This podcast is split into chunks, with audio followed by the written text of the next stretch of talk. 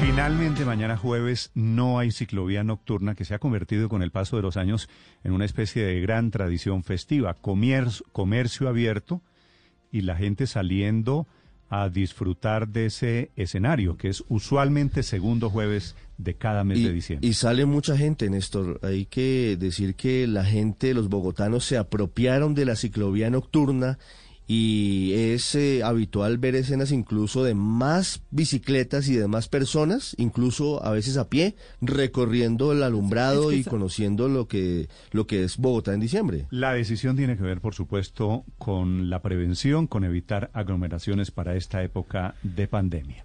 Señora alcaldesa de Bogotá, Claudia López, bienvenida, muy buenos días. Néstor, muy buenos días, un gusto saludarte a ti y a todo el equipo de Blue y sus oyentes. Alcaldesa, ¿qué en particular los llevó a cancelar la ciclovía nocturna de mañana jueves? No, la verdad, por pura precaución eh, y, y para contribuir, digamos, un poquito con, con menos aglomeraciones, aprendiendo la lección de lo que nos pasó el día del, del inicio del alumbrado navideño, que sin proponérnoslo, pues terminamos haciendo una aglomeración. Entonces, eh, decidimos cancelarla por precaución, la verdad. La- na- nada nos llena más el alma a los bogotanos que la ciclovía. La verdad nos la gozamos mucho cada domingo también la ciclovía nocturna. Pero la experiencia histórica nos dice justamente que la ciclovía nocturna es mucho más llena que una ciclovía dominical incluso. Entonces, pues preferimos evitar contribuir, aunque la pan- 51, 52% de ocupación de UCIs, mientras en el pico teníamos 93% de ocupación. Eh, tenemos más o menos 22 mil casos activos, mientras que en el pico de la pandemia en agosto tuvimos 68 mil casi. De manera que vamos relativamente bien dentro de lo posible, haciendo un gran esfuerzo de cuidado colectivo, pero a su vez de trabajo. Yo, la verdad, este diciembre pues le hemos tenido toda la paciencia y le hemos organizado toda suerte de alternativas a los empresarios, a los comerciantes sobre todo. Gente que tuvo un año muy difícil, que está tratando de hacer un diciembre, de cerrar el año más o menos con un nivel de ventas aceptable que les ayude a pasar un año tan duro. Entonces, pues si nos vamos a gastar en algo el, el gran tanque de oxígeno que tenemos ahorita, pues más, más vale la pena gastárselo en eso que en este tipo de actividades. Yo invito a la gente a que siga disfrutando de, de toda la programación de Bogotá Brilla en Navidad. Decidimos contratar más de 2.000 artistas que están yendo por los barrios, haciendo cosas descentralizadas, más pequeñas, dándole la oportunidad al sector artístico y cultural también, que tuvo un año muy difícil, de que pueda trabajar. Y pues con todos los cuidados, con Bogotá cielo abierto, con Bogotá 24 horas en Chapinero, en fin, otro tipo de iniciativas y otras maneras de disfrutar de esta Navidad, pero con más cuidado en medio de la pandemia. Sí, señora alcaldesa, dice usted lecciones aprendidas de cuando se lanzó hace tal vez un par de semanas largas el, el alumbrado en Bogotá.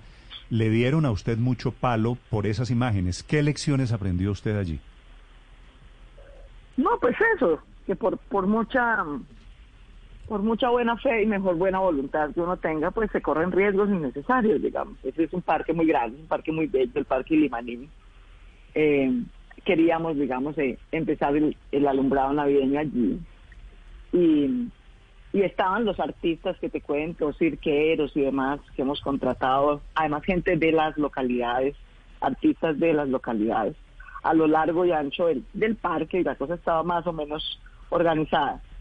Pero pues yo llegué y de pura emoción, obviamente, todos los niños se vinieron a saludarme, las mamás a que me tomaran una foto, o sea, fue una aglomeración brutal. Entonces realmente, eh, pues lección aprendida, por, por, por muy buena fe y de mejor corazón que uno quiera hacer cosas, pues corre riesgos innecesarios que es mejor prevenir, de manera que por eso decidimos no, no tomar este segundo, aprender la lección y no hacerlo. Alcaldesa, una de las eh, dificultades que muchos estamos viendo en la ciudad es el tema de los vendedores informales que tiene que ver con el tema de San Victorino también, es decir, pero no es solo San Victorino, sino en muchos sectores de la ciudad a- hay demasiados vendedores informales y se llenan y allí se aglomera mucha gente en el centro, alrededor del que Parque Tercer Milenio. está volviendo a pasar esta madrugada con el madrugón de San Victorino. Sí. Eh, ¿qué, ¿Qué solución ve usted? Porque uno, uno ve como difícil, es un, un tema, un, un desafío muy complejo, pero ¿qué solución ve usted? ¿O será que toca dejarlos eh, que vendan eh, en las calles y que la gente se aglomere a comprar allí? En todas las zonas populares, el madrugón ha sido así o peor siempre. Pues todas las zonas, bienvenido a las zonas populares. Las zonas populares son llenas eh, per se.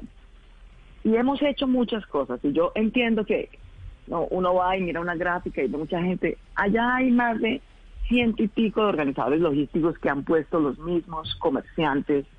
Hay más de 200 gestores de convivencia que nosotros hemos puesto. La policía está poniendo gente.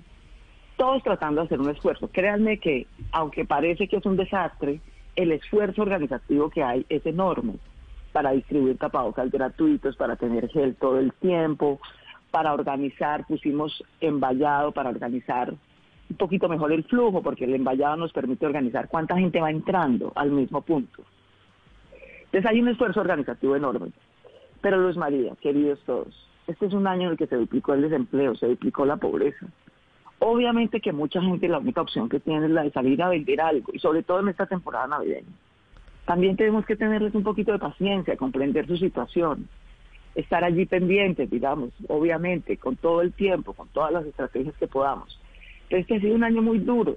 Diciembre es el único mes en el que la gente más o menos puede cerrar el año, pues, ¿no? Entonces también tenemos que hacer la mejor organización posible, pero tenernos un poquito de paciencia, pues, porque la gente también necesita comer.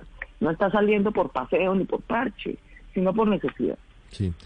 Alcaldesa, ¿cómo ha sido el plan, por ejemplo, en otras zonas que no son populares, pero que también se han activado en espacio público, sobre todo hablando de restaurantes, por ejemplo, en la zona T. La semana pasada usted hacía el lanzamiento de, de ese plan. ¿Cómo va el manejo de la situación en esos sitios? Vamos bien, nosotros tenemos, y, y esa es una de las razones, digamos, por las que han reconocido a Bogotá, y es nuestra estrategia de Bogotá cielo abierto. Muchos países la están haciendo, muchas ciudades, incluso yo he conversado con alcaldes de varias ciudades que me dicen, claro, ven, ayúdame, ¿cómo, cómo lo hacemos, qué manual tienen, y poco a poco hemos ido aprendiendo. Lo estamos haciendo desde septiembre, tenemos ya más de 40 zonas de Bogotá cielo abierto, casi casi en todas las localidades, tal vez todavía nos faltan algunas por empezar. Y nos ha ido bastante bien, la verdad es que los eh, artesanos, los de restaurantes, los de gastrobares, comerciantes informales también, han hecho un esfuerzo enorme por organizarse, por cumplir medidas de bioseguridad, por ayudar con su propia logística, nos ha ido bastante bien. Eso viene funcionando desde septiembre, ha generado más de 135 mil empleos, eh, que es una de esas cosas, digamos, heroicas de una ciudad como Bogotá. Bogotá perdió 1.2 millones de empleos este año por la pandemia.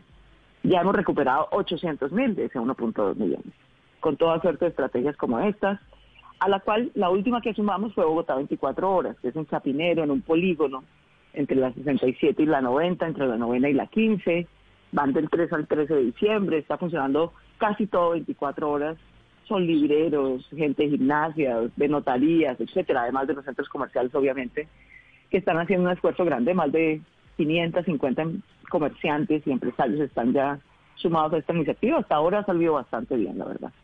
Mm. Alcaldesa, escuchándola hablar, defender la posibilidad de que sobrevivan los comerciantes, de que sobreviva la vida económica de la ciudad, me pregunto si ha cambiado en algo su posición frente al manejo de la pandemia desde la Claudia López que hace unos meses criticaba al gobierno nacional, por ejemplo, por permitir el día sin IVA, que eso fue junio, julio de este año.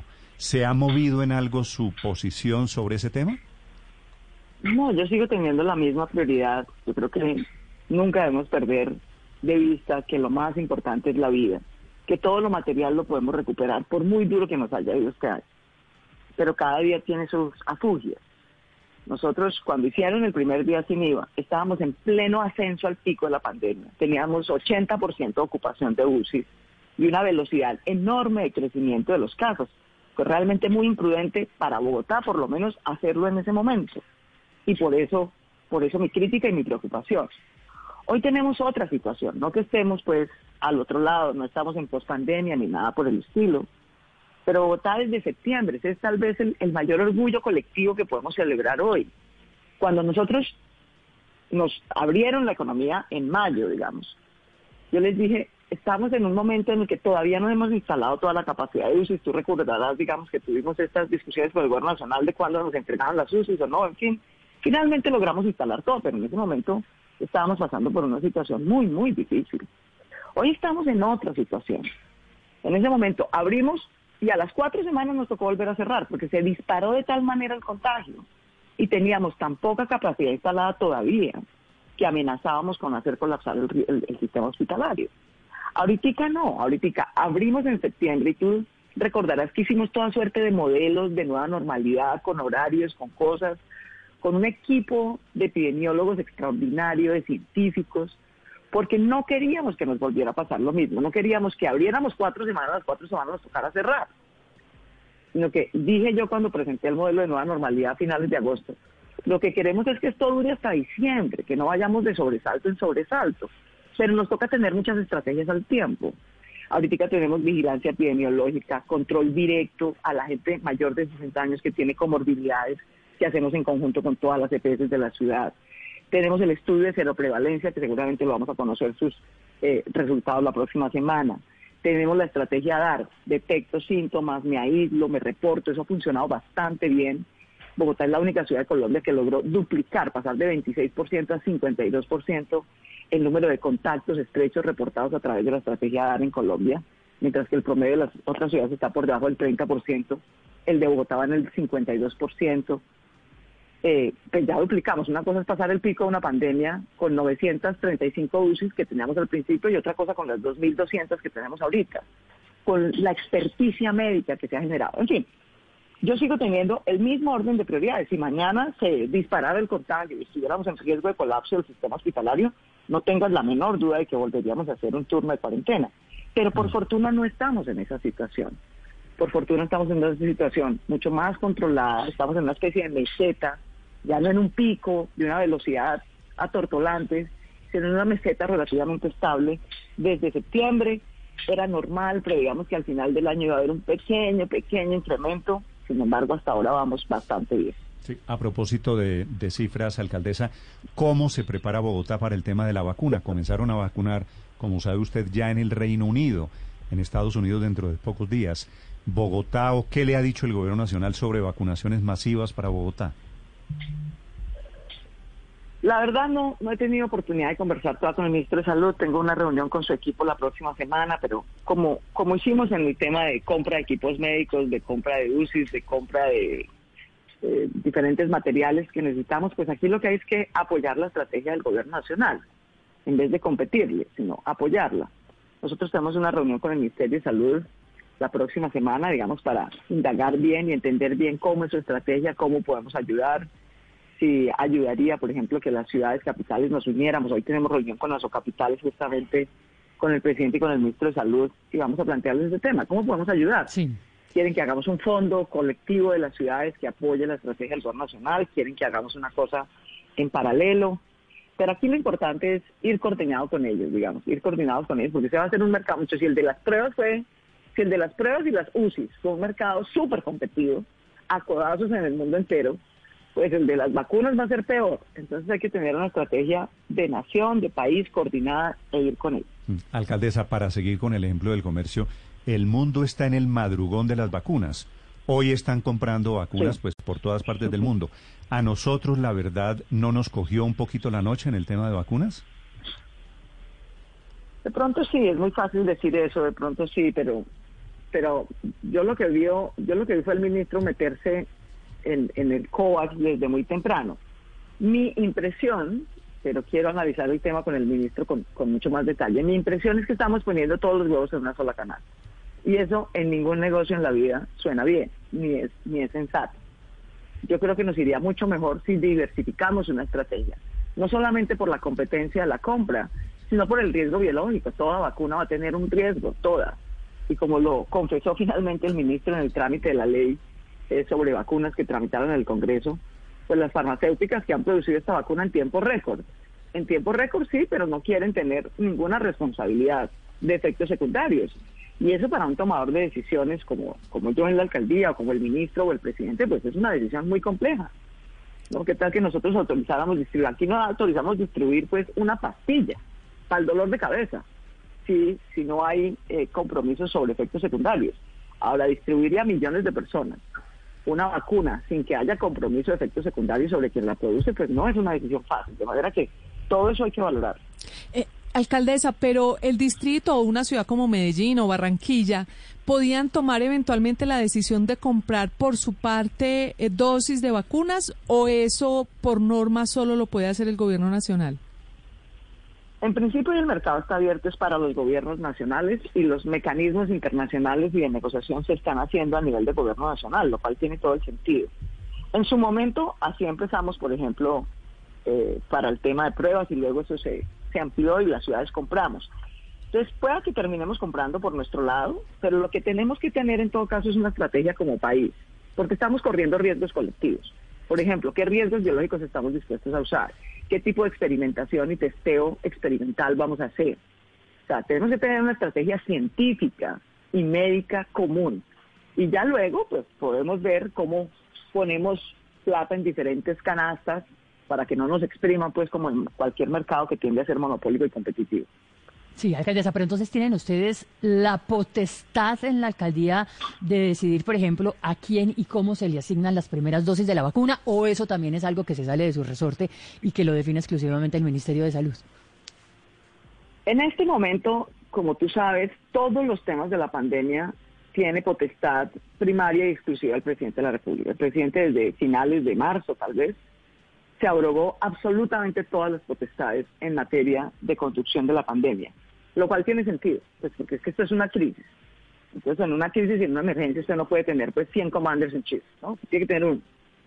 Eh, de manera que ellos van a poner una reglamentación clara, pero siempre han sido muy abiertos a discutirla con nosotros. Hoy justamente tenemos reunión de asocapitales de los de la asociación que reúne a los alcaldes de las ciudades capitales de Colombia, va a estar el presidente, va a estar el ministro de Salud y este obviamente va a ser uno de los temas principales, de manera que ellos van a hacer la reglamentación, el presidente tiene la potestad de decir Solo compro yo, compramos en conjunto, o compren ustedes por su lado.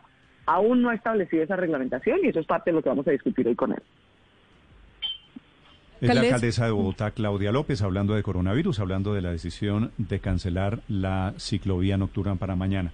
Alcaldesa, ya que la tengo en la línea, le quiero hacer una pregunta final sobre un tema diferente y es el gerente de la empresa Metro de Bogotá, que ha habido en las últimas horas versiones de si renunció, de si lo renunciaron. ¿Cuál es la situación con el doctor Andrés Escobar, que tiene el reto, tenía, no sé si usted va a hacer algún anuncio, tiene el reto de la construcción del metro para la ciudad? Andrés me ha acompañado este año, eso fue lo que yo le pedí que hiciéramos desde que llegamos, que hiciéramos una transición tranquila de la empresa, que termináramos de cerrar el primer contrato y que evaluáramos al final del año. Eh, y eso hemos hecho y de común acuerdo toda la junta directiva que tendremos este, este jueves, justamente. Andrés va a presentar su renuncia, vamos a hacer un cambio allí. No, no solamente por Andrés, a quien yo le he hecho realmente con, con toda justicia, toda mi, le he expresado en público toda mi gratitud y mi reconocimiento por su trabajo, sino porque realmente hay que hacer otra empresa. Nosotros parte de lo que estábamos esperando y por qué la razón de, del año es porque desde principios del año contratamos una consultoría que nos dijera cómo hacer la empresa Metro de Bogotá. Empresa que ahora, eh, según se aprobó en nuestro plan de desarrollo, ya no es solamente pues del, de la primera línea del metro, sino que va a ser una empresa de metro regional que va a tener que integrar en una sola tarifa y en un sistema, digamos, organizado de red regional a los regiotrans, al de Occidente que ya se está haciendo, al del norte que vamos a hacer, eh, incluso que va a tener que tener, digamos, una, especie de autoridad metropolitana, que es algo que estamos discutiendo también en la ciudad-región. Esa consultoría ya no la entregaron y hay que hacer otra empresa metro, básicamente. Hay que, esa era una empresa pues bastante pequeñita, eh, básicamente cuyo trabajo ha sido formular y estructurar el proyecto de la primera línea.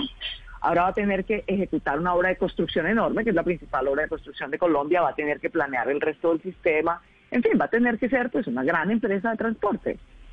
Eh, de manera que no solamente va a cambiar la gerencia, van a cambiar varios cargos en la estructura de la empresa, van a crearse nuevas sugerencias, van a crearse gerencias de proyectos especiales y por eso hemos decidido hacer de común acuerdo con el gobierno nacional este cambio en este momento. ¿Ya tiene usted decidido quién lo reemplaza? No, no aún, es, como todo, así lo hice con mi gabinete y mucho más, por supuesto, con esta con esta gerencia tan importante para la ciudad. Tiene su propio proceso meritocrático que vamos a seguir a lo largo de este mes y esperamos en, a más tardar a finales de este año, inicios del próximo, haber surtido ese proceso meritocrático y tener un nuevo nombre. La alcaldesa de Bogotá confirma pues que se va el doctor Andrés Escobar de la gerencia del metro de la ciudad. Gracias, alcaldesa, por acompañarnos esta mañana. Bueno, un abrazo para todos y mil gracias. Sigamos compartiendo en familia en esta Navidad con todo el cuidado. Insisto en la estrategia de dar que tal vez es la que nos ha dado más resultado, aparte del lavado de manos constante, del uso del tapabocas, siempre no relajarnos con eso. Cualquier persona que tenga síntomas debe aislarse inmediatamente y reportar a sus contactos. De manera que sigámonos cuidando. Un gran abrazo para todos. Gracias, alcaldesa. Lo mismo, 7 de la mañana, 8 minutos. Los acompañamos en Mañanas Blue. Estás escuchando Blue Radio.